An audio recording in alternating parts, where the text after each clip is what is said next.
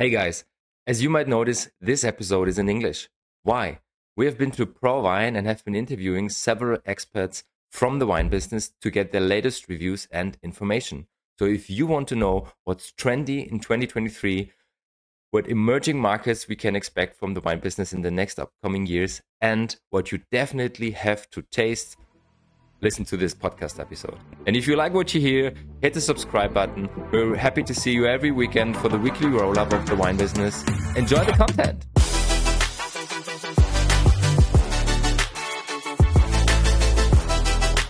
Next interview is with Janet Dorozynski, Trade Commissioner at Global Affairs Canada, and Kelly Josephson, Communications Manager at Wines of British Columbia. The ladies had some great insights in the Canadian wine market, and they had a crazy recommendation for a Central European wine country you definitely have to keep an eye on. Enjoy the episode. So right now we are here with Janet Dorozynski from Global Affairs Canada and Kelly Josephson from Wine Growers British Columbia.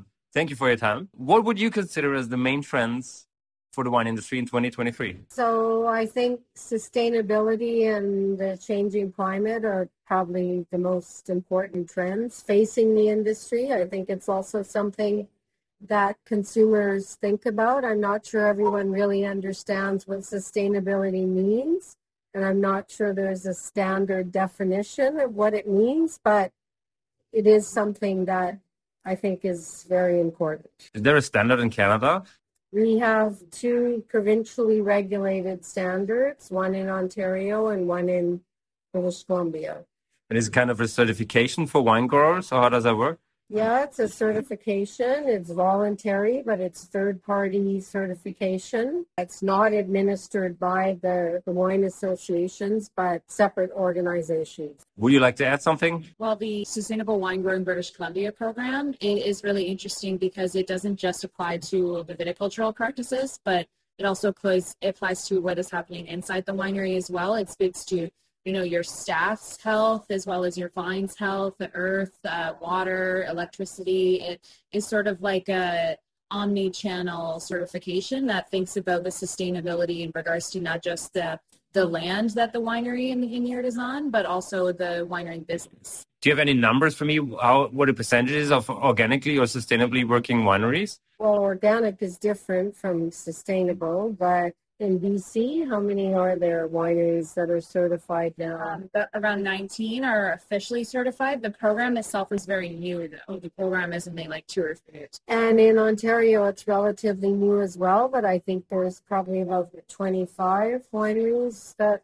have the its vineyard certification as well as as Kelly was mentioning, sort of overall winery practices certification. What would you consider as an emerging market for Canada to go to? Well, we were actually just in Denmark, so we're we're thinking that that might be an interesting market for us. Our biggest export markets are China, the U.S. We have wine in Korea, the UK.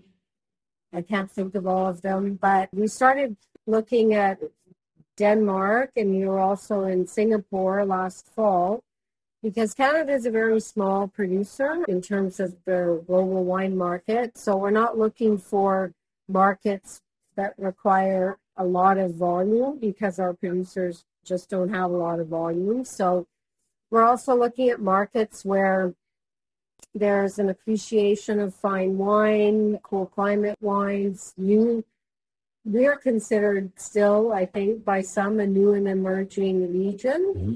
So we're looking at markets that recognize that and also that have a developed food and wine culture. So that definitely is what's happening in Denmark. So we went last week, the first time we had 18 wineries that went on a trade mission and we had a master class and a walk around tasting and market visits and we were quite well received in the market. Do you find it tougher to market your hybrid varietals? Well, so first of all, hybrids, we grow hybrids, but it's not a majority of our production.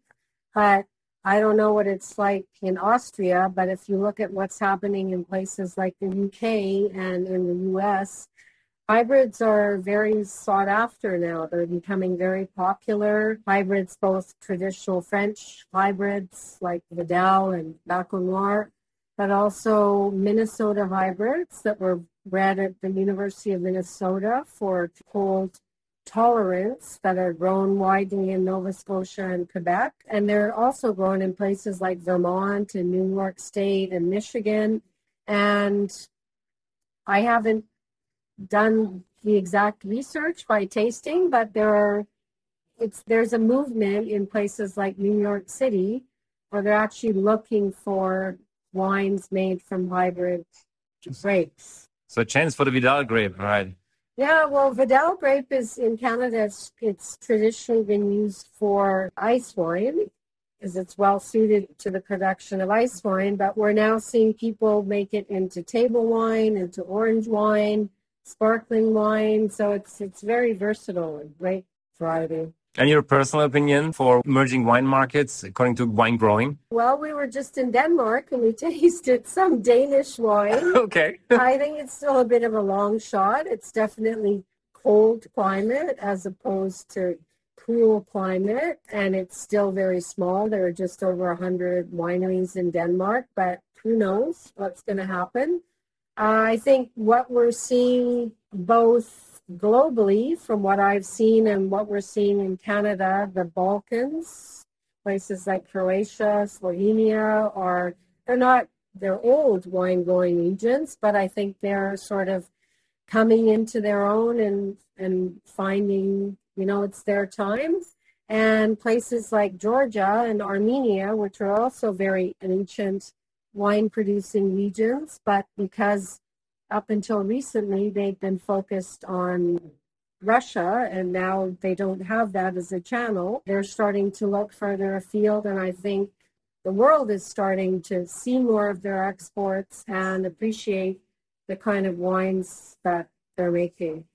And there's all kinds of regions. I mean, like Uruguay, I think is interesting. Parts of Argentina, not for Malbec, but mm-hmm. for varieties like Cabernet Franc or old vines from Pais and, and Chile. And there's, I don't know, I think there's something probably in almost every wine growing region that even if you don't talk about them as a region, there's, or as a country, there's something in the region or the grape variety or the style of wine that they're kind of a wishy-washy answer. Yeah.